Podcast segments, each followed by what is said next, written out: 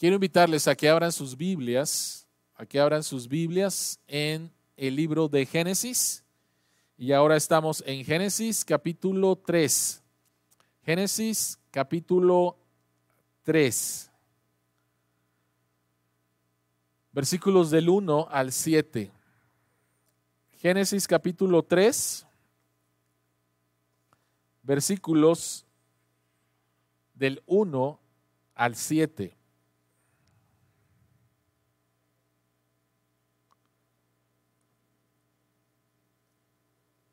Vamos a esperar a que se haya estado, ya está en la pantalla. Génesis capítulo 3, versículos del 1 al 7. Este es el séptimo mensaje en esta serie que se llama el libro de los orígenes. Estamos estudiando Génesis del 1 al 11 y este mensaje se llama el origen del el pecado. El origen del el pecado. Génesis 3 del 1 al 7, la palabra del Señor. La serpiente era más astuta que todos los animales del campo que Dios el Señor había hecho. Así que le preguntó a la mujer, ¿es verdad que Dios les dijo que no comieran de ningún árbol del jardín? Podemos comer del fruto de todos los árboles, respondió la mujer. Pero en cuanto al fruto del árbol que está en medio del jardín, Dios nos ha dicho, no coman de ese árbol, ni lo toquen, de lo contrario morirán. Pero la serpiente le dijo a la mujer, no es cierto, no van a morir. Dios sabe muy bien que cuando coman de ese árbol se les abrirán los ojos y llegarán a ser como Dios, conocedores del bien y del mal. La mujer vio que el fruto del árbol era bueno para comer y que tenía buen aspecto y era deseable para adquirir sabiduría, así que tomó de su fruto y comió. Luego le dio a su esposo y también él comió. En ese momento se les abrieron los ojos y tomaron conciencia de su desnudez. Por eso, para cubrirse, entretejieron hojas de higuera. Oremos. Señor que estás en los cielos, abre nuestros ojos para ver las maravillas que hay en tu palabra y que tu Espíritu Santo nos guíe a toda verdad. En el nombre de Jesús oramos. Amén. Amén. Muy posiblemente cuando hayas cuando has hablado de Dios con otra persona, esta persona tiene una objeción y te haya dicho lo siguiente, si hay un Dios, ¿por qué permite este sufrimiento? ¿Por qué permite esta maldad? ¿Por qué ha permitido el COVID? Y pareciera que el sufrimiento es una objeción a la creencia de Dios. Pero una de las cosas que a veces estas personas no saben y muchas veces nosotros ignoramos es de dónde surge la maldad y por lo tanto el sufrimiento y por lo tanto la muerte en nuestro mundo. ¿De dónde surge? ¿De dónde surgió la muerte? ¿Por qué es que en nuestro mundo más de 3 millones y medio de personas han muerto por COVID-19? ¿Por qué sigue habiendo injusticia? ¿Por qué sigue habiendo pobreza? ¿Por qué pareciera que las personas eh, corruptas son las que pueden avanzar y las personas que guardan la ley eh, no avanzan? ¿Por qué hay injusticia? ¿Por qué hay enfermedad? ¿Por qué hay dolor? Todas estas preguntas, buenas preguntas, tienen su respuesta en Génesis capítulo 3. Génesis capítulo 3 es súper importante para nuestro entendimiento de, de, la fe, pero también para nuestro entendimiento de nuestro mundo. Y es posiblemente uno de los capítulos que menos se entienden de las escrituras o creemos que entendemos. ¿En dónde estamos? Estamos en Génesis capítulo 3. Génesis capítulo 1 y Génesis capítulo 2 nos han hablado acerca de la primera parte de la historia de la redención. ¿Qué es la Biblia? La Biblia es una historia, es la historia de la redención, es la historia del rescate, Pero esta historia empieza en Génesis 1 y 2 y de eso ya predicamos y hablamos acerca del origen de todas las cosas y de la esperanza. Y hablamos acerca de cómo la creación nos habla acerca del carácter de Dios. Y después hablamos acerca del origen del ser humano. Que el ser humano, todo ser humano, tiene su dignidad por haber sido creado a la imagen y semejanza de Dios. Todo ser humano, no importa su sexo, no importa su raza, no importa su credo, no importa su género, todo ser humano es digno porque ha sido creado a la imagen de Dios. Hablamos acerca del origen del descanso, hablamos acerca del origen del trabajo, hablamos acerca la, la semana pasada del origen del matrimonio.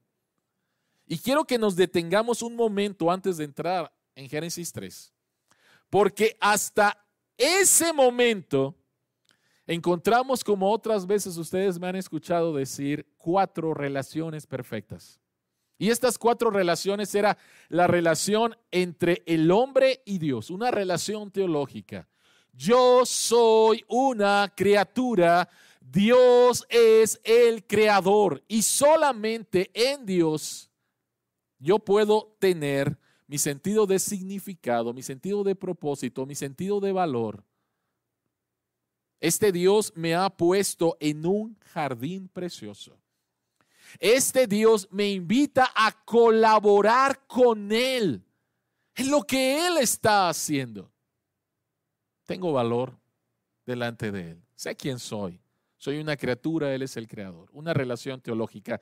En segundo lugar, lo que encontramos es una perfecta relación social. Estaba ahí Adán y Eva desnudos y no se avergonzaban. Se aceptaban, se disfrutaban el uno al otro, colaboraban en la creación de Dios, caminaban en ese jardín. Se maravillaban de la obra de Dios del uno para con el otro. Una perfecta relación social. Había una perfecta relación psicológica. El hombre consigo mismo. Sé quién soy, sé de dónde vengo, sé a dónde voy. Él me ha creado, me gusto a mí mismo. Dios me ha dotado de habilidades.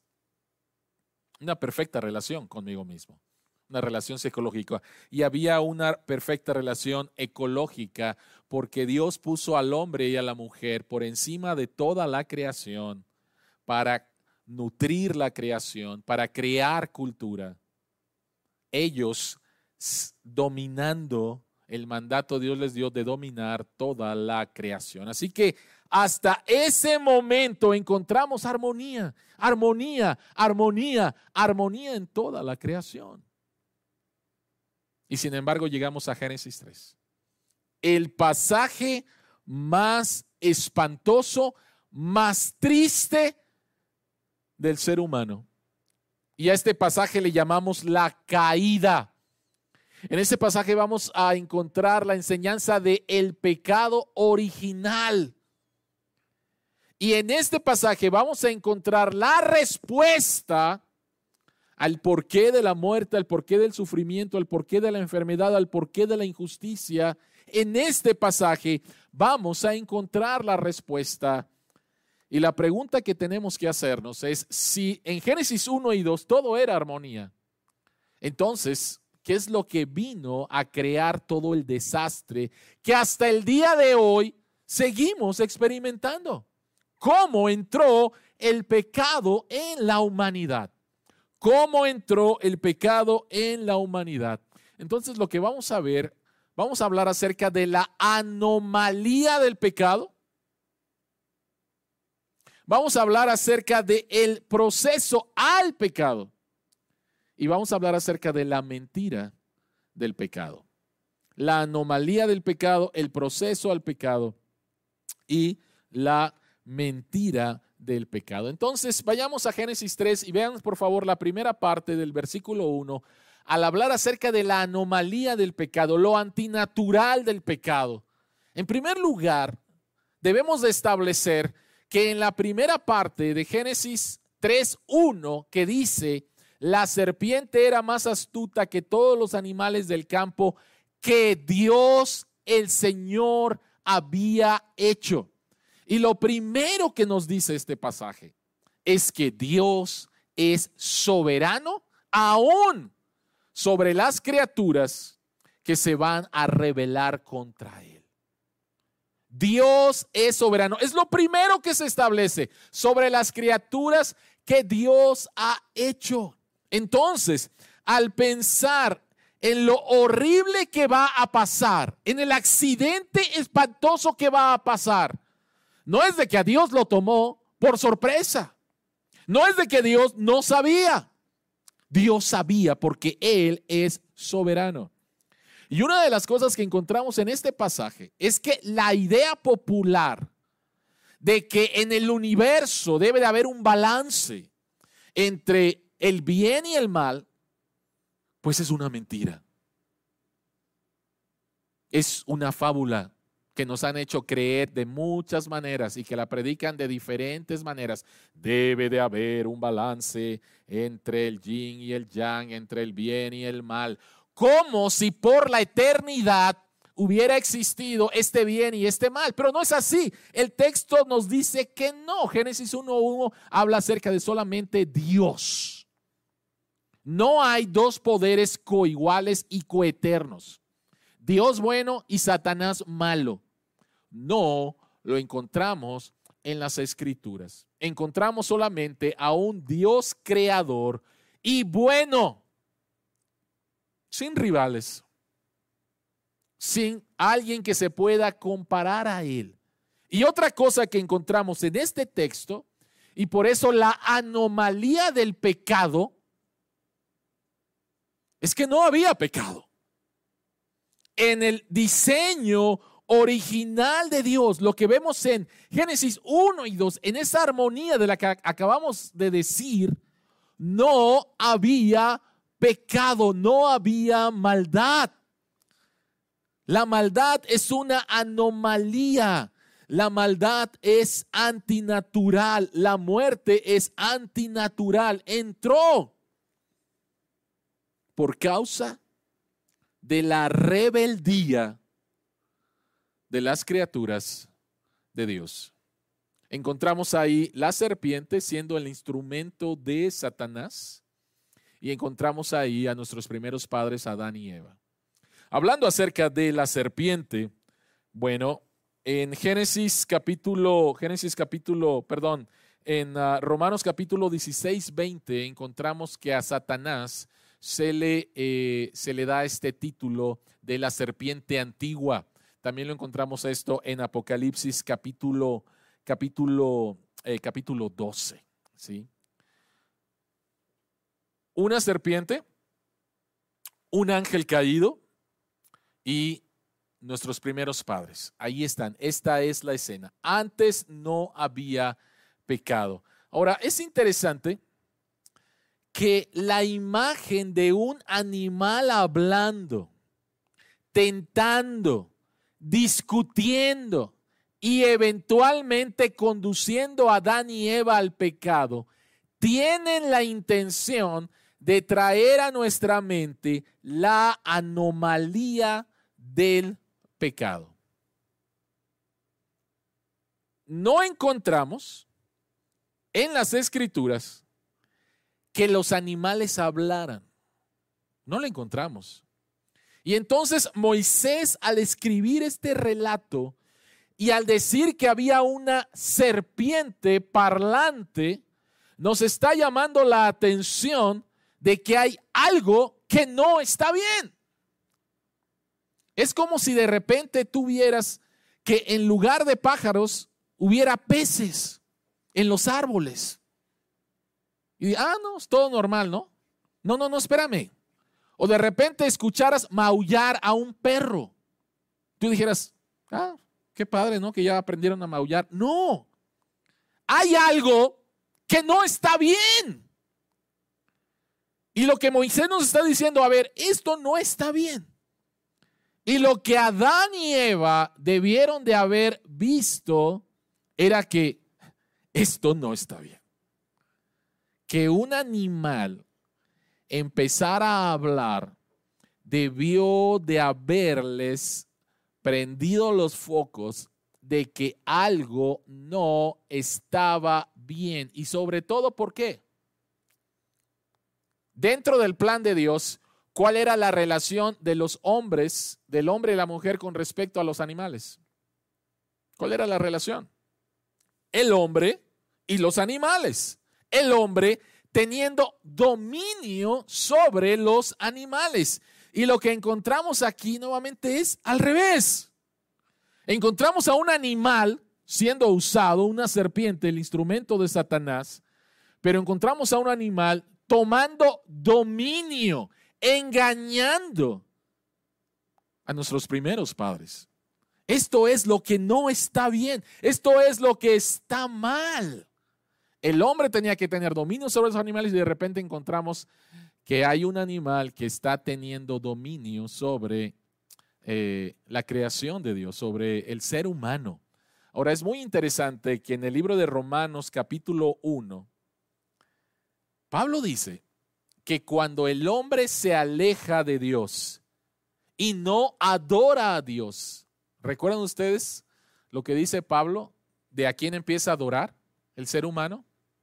Y cuando vamos a, las civilizaciones antiguas y cuando, hablamos, y cuando vamos a las eh, culturas alrededor del tiempo de Moisés, de Israel en la tierra prometida, esas culturas adoraban animales, esas culturas adoraban la creación. Y en lugar de que el hombre tenga dominio sobre, es la creación quien tiene dominio sobre el hombre. Son animales que tienen dominio sobre el hombre. Ahora, no nos alejemos, por favor, porque el día de hoy es bien triste cómo hay animales que tienen el dominio sobre sus amos o sobre sus dueños. ¿Sí? Podría hablar mucho acerca de esto, pero creo que muchos de ustedes me, entienden, ¿no? Parejas que le llaman a sus perros este, perrijos y los tratan como y viven esclavizados a... Qué increíble y qué actual nuevamente es la palabra de Dios. Lo que Moisés nos está diciendo es que el pecado pone patas para arriba la creación de Dios. El pecado trae un caos a la creación de Dios. Y lo que este pasaje nos está diciendo es que cuando el ser humano se revela contra Dios, no se convierte en un superhumano, se convierte en un infrahumano, porque se pone bajo la creación, en lugar de el mandato que Dios le dio desde el principio de administrar la creación. Así que nuestra rebeldía contra Dios, lo cual lo vamos a ver en un momento más, es la definición de lo que es el pecado. Lo primero que aprendemos sobre el pecado es que es esencialmente anarquía, desorden, violar la ley. No quiero a nadie sobre mí. De hecho, el apóstol Juan en primera de Juan capítulo 3 versículo 4 nos dice, el pecado es infracción de la ley. Y yo creo que el apóstol Juan estaba pensando en Génesis capítulo 3 y en la experiencia de cada ser humano. Así que el pecado no estaba en la creación. La muerte no estaba en la creación original. El sufrimiento no estaba en la creación original. La enfermedad no estaba en la creación original. Por eso es que es una anomalía. Hay algo que no está funcionando bien. Y esto es lo primero que tenemos que entender. En segundo lugar, no fue algo que sucedió así rápidamente, hubo un proceso al pecado. Hubo un proceso al pecado y esto es la tentación. Y entonces encontramos ahí a un ser creado, Satanás, un ser creado caído, un ser creado limitado, usando una criatura también de Dios, una serpiente, para tentar a nuestros primeros padres. Y lo primero que hace Satanás es sembrar una duda. Vean por favor la segunda parte del versículo 1. Dice, es verdad que Dios les dijo que no comieran de ningún árbol. Si tú vas a 2.17, Dios no había dicho eso. Pero lo que está diciendo aquí Satanás, la tentación no es inmediatamente Satanás negando, sino trayendo un argumento para sembrar en ti duda con respecto a Dios, su carácter y su palabra. Es verdad que Dios les dijo que no comieran de ningún árbol del jardín. La tentación comienza con una insinuación en lugar de un argumento cuyo objetivo es plantar la duda con respecto al carácter y la palabra de Dios. El plan es que tú te empieces a cuestionar lo que Dios ha dicho. Ningún árbol. Oye, pues ¿qué Dios es este? Que de ningún árbol. ¿Qué Dios es este? Que solamente pone el matrimonio entre un hombre y una mujer en el contexto del matrimonio. ¿Qué restrictivo es este Dios? Duda para que empieces a ponerte tú en el centro y poniendo a Dios en el banquillo de los acusados y empezar a cuestionar su palabra, su carácter, su palabra y su carácter. Porque si esto fuera cierto, de ningún árbol, oye, te ponen en un jardín y te dicen que no toques nada. No, es como si tú pusieras a un niño y enfrente todos los dulces habidos y por haber y le dices a un niño que no coma dulces, ¿no? O sea, qué cruel eres, ¿no? Y esto es lo que Satanás le está diciendo a Adán y a Eva, ¿sí? La tentación de que empiecen a dudar a dudar de la palabra, a dudar de la palabra de Dios. Ah, y cuando empezamos a creer eso, entonces empezamos a creer que nosotros tenemos una mejor forma de hacerlo, lo cual nuevamente es un completo engaño. Ahora, ¿cuál fue la respuesta de Eva? Versículo, el versículo 2 encontramos que Eva habla y ella dice, podemos comer del fruto de todos los árboles, pero en cuanto al fruto del árbol que está en medio del jardín, Dios nos ha dicho, no coman de ese árbol ni lo toquen, de lo contrario morirán. Entonces, en el versículo 2, lo primero que encontramos es a Eva corrigiendo a la serpiente. La serpiente había dicho de ningún árbol y, Eva dice, no, no, no, no, espérame. Dios no dijo eso. Dios dijo que podemos comer del fruto de todos los árboles. Ahora, esa fue una buena respuesta. El problema es lo siguiente. El problema es que en su segunda respuesta, Eva comete dos errores. El primero de ellos, ella agrega una frase que no encontramos en la prohibición de Dios en Génesis 2.17 ella agrega la frase, ni lo toquen. Y eso no fue lo que dijo Dios.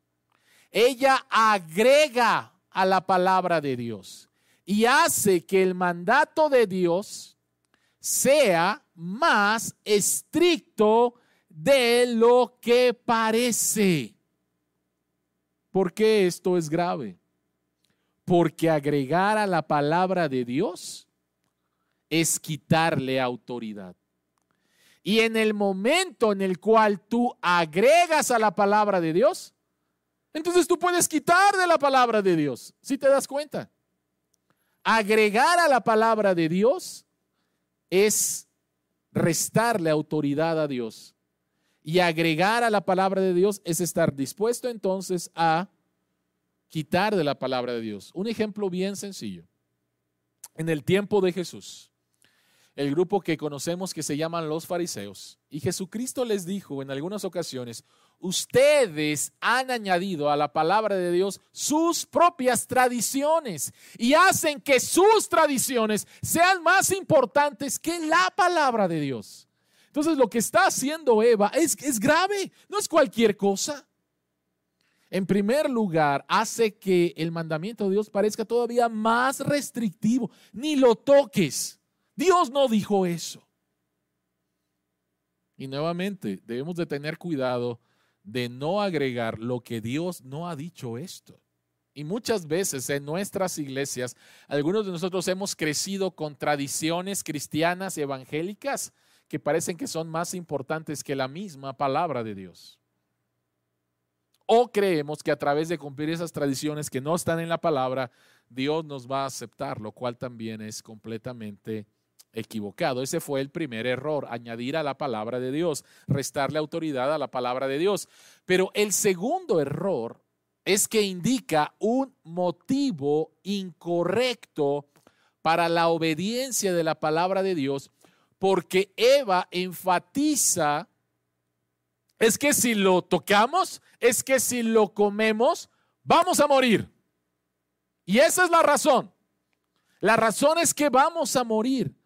Y aunque es cierto, si leemos Génesis 2.17, es bastante, es bastante claro. Voy a leer nuevamente el Génesis, uh, Génesis 2.17. Dice, Pueden comer de todos los árboles del jardín, pero del árbol de conocimiento del bien y del mal no deberás comer. El día que de él comas, ciertamente morirás. Ahora, nuevamente, está, está bastante claro lo que iba a pasar. Pero cuando Eva es cuestionada, la motivación que ella da para no comer es una motivación personal. Es que si lo hago voy a morir. Y saben que esto es equivocado, completamente equivocado. Porque nuestra motivación no debe de ser la consecuencia. Nuestra motivación debe de ser la obediencia a un Dios que me ha creado. A un Dios que me puso en un jardín.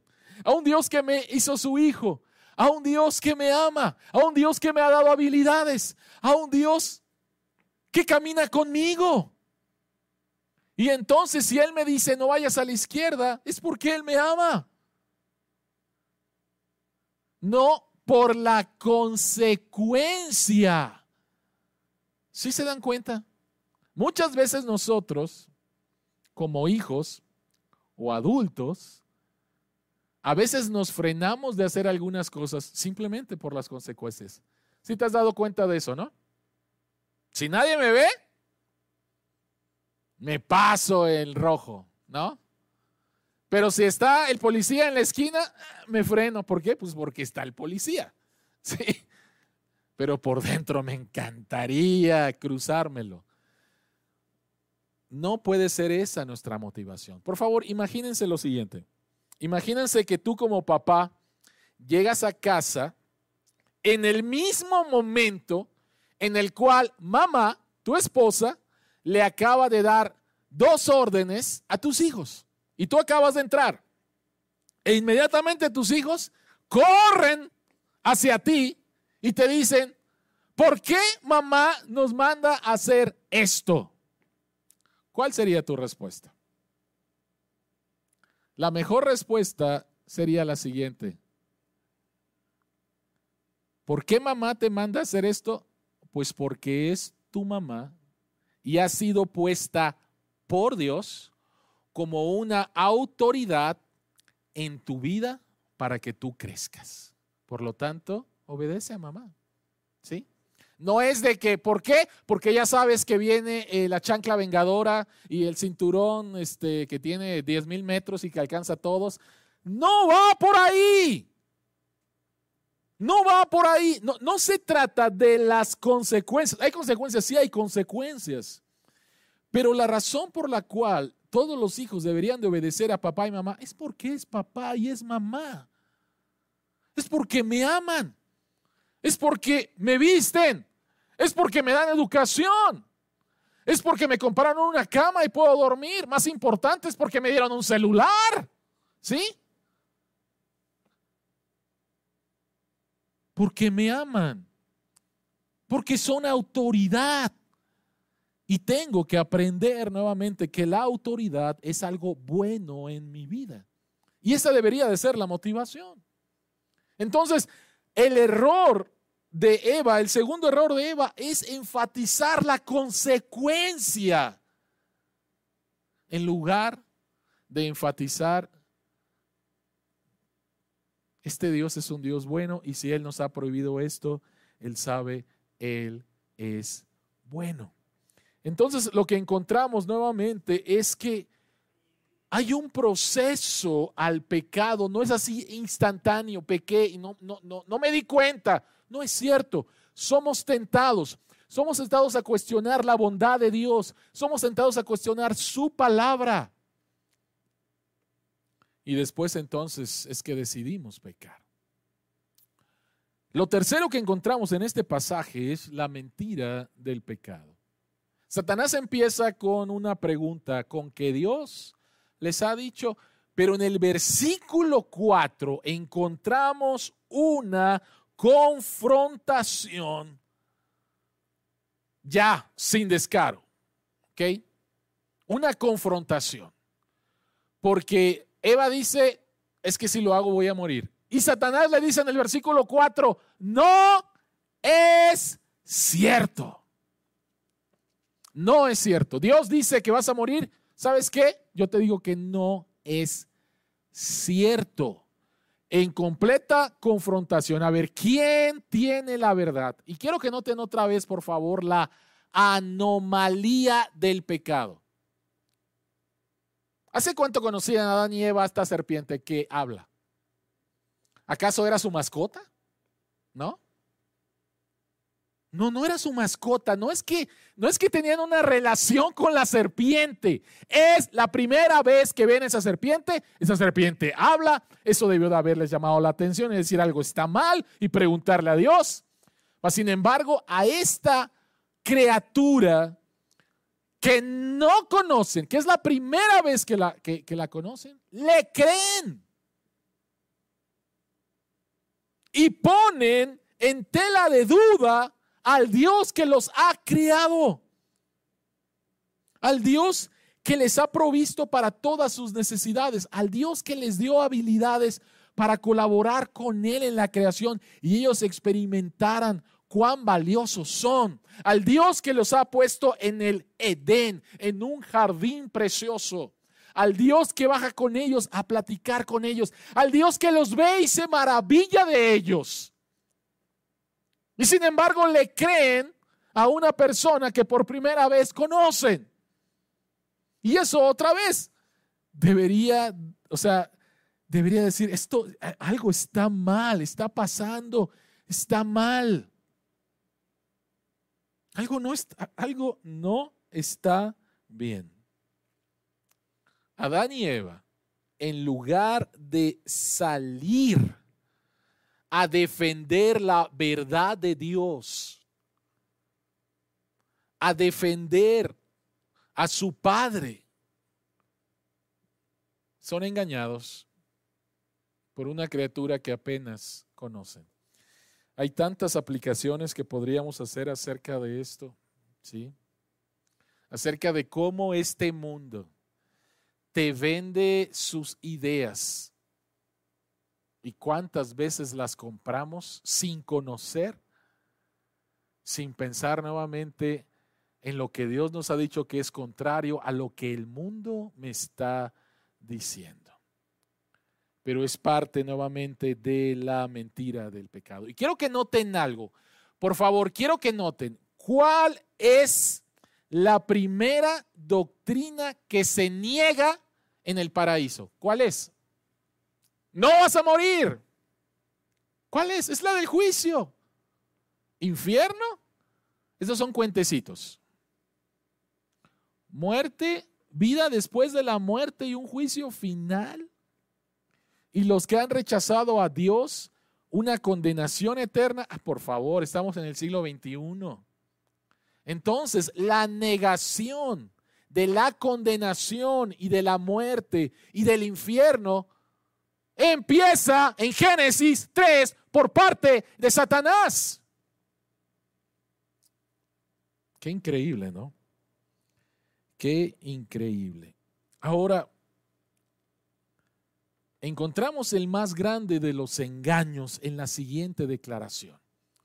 Dios sabe muy bien que cuando coman de ese árbol se les abrirán los ojos y llegarán a ser como Dios, conocedores del bien y del mal. Y lo que Satanás les está diciendo, ya sin disfraz, abiertamente es, ¿sabes qué? Dios quiere que tú no alcances tu potencial. Dios está celoso de ti. Dios te tiene miedo. Tú puedes vivir de una manera independiente. Tú puedes llegar a ser Dios. Quiero leer el comentario de un pastor con respecto a esto. Dice que esta declaración es una mentira lo suficientemente grande como para reinterpretar la vida entera. Convierte el buen mandato de Dios en algo perverso, codicioso, bajo y mezquino. Y que Adán y Eva muerden el anzuelo. Piensan que el Dios que les ha proporcionado todo está tratando de ocultarles algo. El Dios que les ha proporcionado todo está tratando de ocultarles Rápidamente, tres cosas con respecto a este versículo. Número uno, Dios no es el autor del pecado. Encontramos aquí a una serpiente, encontramos aquí a Satanás y encontramos aquí a Adán y Eva. Ellos son los actores. Ellos son los responsables. No encontramos a Dios siendo responsable del el pecado. En segundo lugar, lo que encontramos aquí es ¿y de dónde sale Satanás? Y lo que podemos sacar de las escrituras es que entonces ya había sucedido una caída en el mundo angelical y encontramos a una criatura caída en el paraíso tentando a nuestros primeros padres. Y en tercer lugar, lo que encontramos aquí es la grande mentira de que si quieres ser como Dios, desobedece a Dios. ¿Y qué es lo que nos enseña nuestro Señor Jesucristo y la palabra? Que si queremos ser como Dios, debemos de obedecer a Dios. Pero aquí la, mentira es, si tú quieres ser como Dios, entonces desobedece a Dios. Si tú quieres encontrar felicidad, desobedece a Dios. Si tú quieres encontrar realización en tu vida, desobedece a Dios. Un divorcio entre felicidad y santidad, ¿no? Y eso te lo hacen, y ese, ese mensaje lo escuchamos todos los días de todas formas posibles. Santidad, felicidad, no, por favor. No, no, no, no, no, te están engañando. Felicidad es que tú te realices, felicidad es estar libre de toda atadura, felicidad es que tú seas el centro, felicidad es que tú seas Dios. Tú seas tu propio, tú seas tu propio Dios. Y lo que encontramos es la grande mentira es el grande engaño. Y la pregunta es, en la decisión que ellos toman de rebelarse contra Dios, en la decisión que ellos toman, en palabras de R.C. Sproul, de una traición cósmica, ¿qué es lo que había en el corazón de Adán y Eva? Y esta es una pregunta que se han hecho todos los teólogos en más de dos mil años. Y algunos hablan acerca de orgullo y algunos hablan acerca de idolatría. Y yo creo que no podemos tomar una decisión si fue orgullo o es idolatría. Están las dos cosas y las dos cosas se manifiestan en una rebelión contra Dios. no voy a vivir bajo tu autoridad. Yo quiero ser mi propia autoridad. Adán y Eva desobedecen, toman del fruto e inmediatamente experimentan vergüenza. Estuve tratando de pensar en alguna película, en alguna imagen, y, la verdad es que no, no pude encontrar algo que nos dé una idea de lo que pasó exactamente en ese momento. Si estuviéramos viendo una película y estuvieran ahí Adán y Eva y de repente toman el fruto, en lugar de ser un día iluminado, ¿qué pasaría en la película? ¡Pum! ¿No? Todo oscuro, ¿no? Y, y entonces una música tétrica y rayos y todo, ¿no? Bueno, por favor, quiero que te imagines algo así en ese momento, en el momento de rebelión, en el momento de traición, sucedió lo más espantoso. Esto es la caída, esto es el pecado original, rebelión. Y a partir de ahí, ¿qué es lo que encontramos? Vamos a hablar de esto la próxima semana. Pero a partir de ahí, ¿qué es lo que encontramos? Encontramos en primer lugar vergüenza. Encontramos en primer lugar acusación, encontramos asesinato, encontramos en que yo no soy responsable, son todos los demás. Encontramos mentira. Encontramos que la armonía se perdió. Encontramos la entrada del pecado, encontramos la entrada de la muerte, encontramos la entrada del sufrimiento, encontramos la entrada de la enfermedad, encontramos la entrada de todas las cosas que no nos gustan, de las que nos quejamos.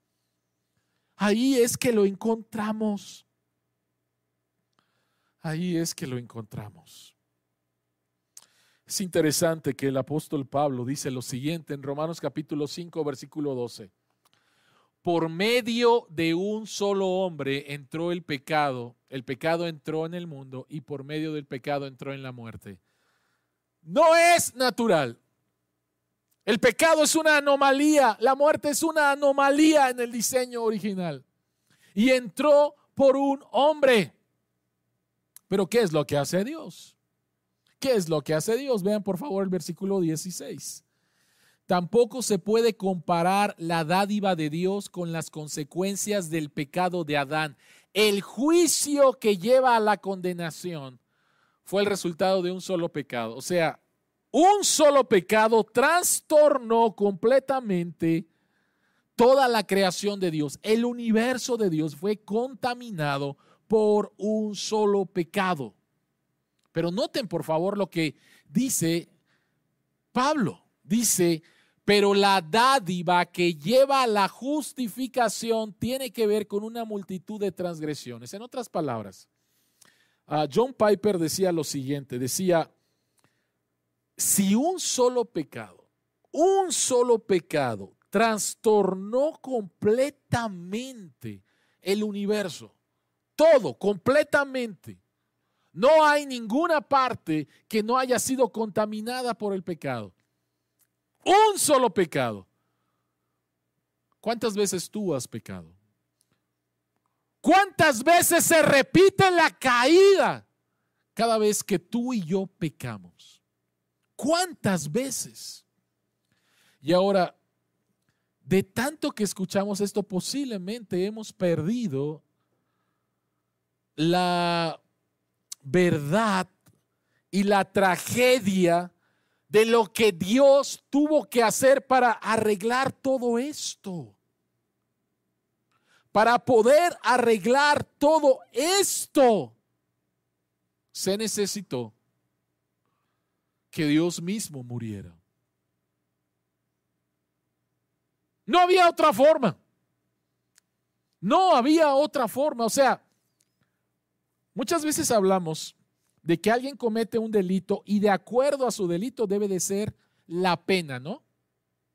O sea, no el robarme eh, unos pingüinos de una tienda, el castigo debería de ser a robarme cinco millones de un banco. No debería de ser. De acuerdo a la infracción, debe de ser la pena. Por favor, quiero que pienses por un momento en esto. Quiero que, quiero que pienses por un momento en lo profundo, en lo horrible que tuvo que ser esta caída, esta rebelión, para que la única, la única forma de solucionar esto, y no tan solo este pecado, sino tu pecado, mi pecado, los miles de pecados que hemos cometido, fuera la muerte de Dios mismo, del Hijo de Dios.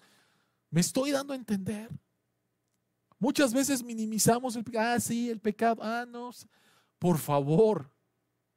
La única forma de arreglar esto era la muerte del Creador de los cielos y la tierra. Era la única forma. Y eso nos tiene que llevar a poder entender la profundidad de esto, la profundidad del amor de Dios, la profundidad de la muerte de nuestro Salvador, la profundidad de sus palabras. Dios mío, Dios mío, ¿por qué me has abandonado? Romanos 5:8 dice, pero Dios demuestra su amor por nosotros en esto, en que cuando todavía éramos pecadores, Cristo murió por nosotros. que era la única forma de hacerlo y la única forma para poder arreglar esto. ¿Cómo entró el pecado en la humanidad? A través de la decisión de dos criaturas que eran lo más semejante a Dios. ¿Quieres parecerte a Dios? Ellos, ellos eran lo más semejante a Dios. Y perdieron eso cuando se rebelaron contra su creador. ¿Cómo entró? A través de la rebeldía. ¿Cómo continúa a través de nuestra propia rebeldía? ¿Cuál es el problema del mundo? El problema del mundo somos tú y yo. Personas pecadoras. Somos nosotros el problema. El problema no está allá afuera. Hay muchos problemas allá afuera, pero todos los problemas allá afuera son causados nuevamente por nuestro propio pecado. La creación misma ha sido contaminada por el pecado. Pero gloria a Dios que Él nos amó, aún siendo pecadores, Cristo murió por nosotros. Cristo murió por nosotros. Estas son las buenas noticias del Evangelio. Las buenas noticias del Evangelio empiezan con unas malas noticias. Tú eres un pecador, tú estás en rebeldía, tú has traicionado a tu Creador. Y no son noticias que nos guste escuchar, pero son las noticias del Evangelio. Malas noticias, buenas noticias. Dios no desea que tú mueras en tus pecados. Dios no desea que te condenes por la eternidad. Dios te amó tanto que fue a arreglar eso y la única forma era su Hijo Jesucristo. Querida iglesia, vamos a pasar dos domingos más hablando acerca de Génesis 3 pero tenemos que poner, poner primeramente este primer fundamento. ¿Cómo entró? ¿Y qué tan grave fue que requirió que Dios mismo diera su vida? Oremos. Padre que estás en los cielos, queremos pedirte, Señor, que por un lado tú nos ayudes a entender la profundidad del pecado en nuestras vidas. Pero por el otro lado, Señor,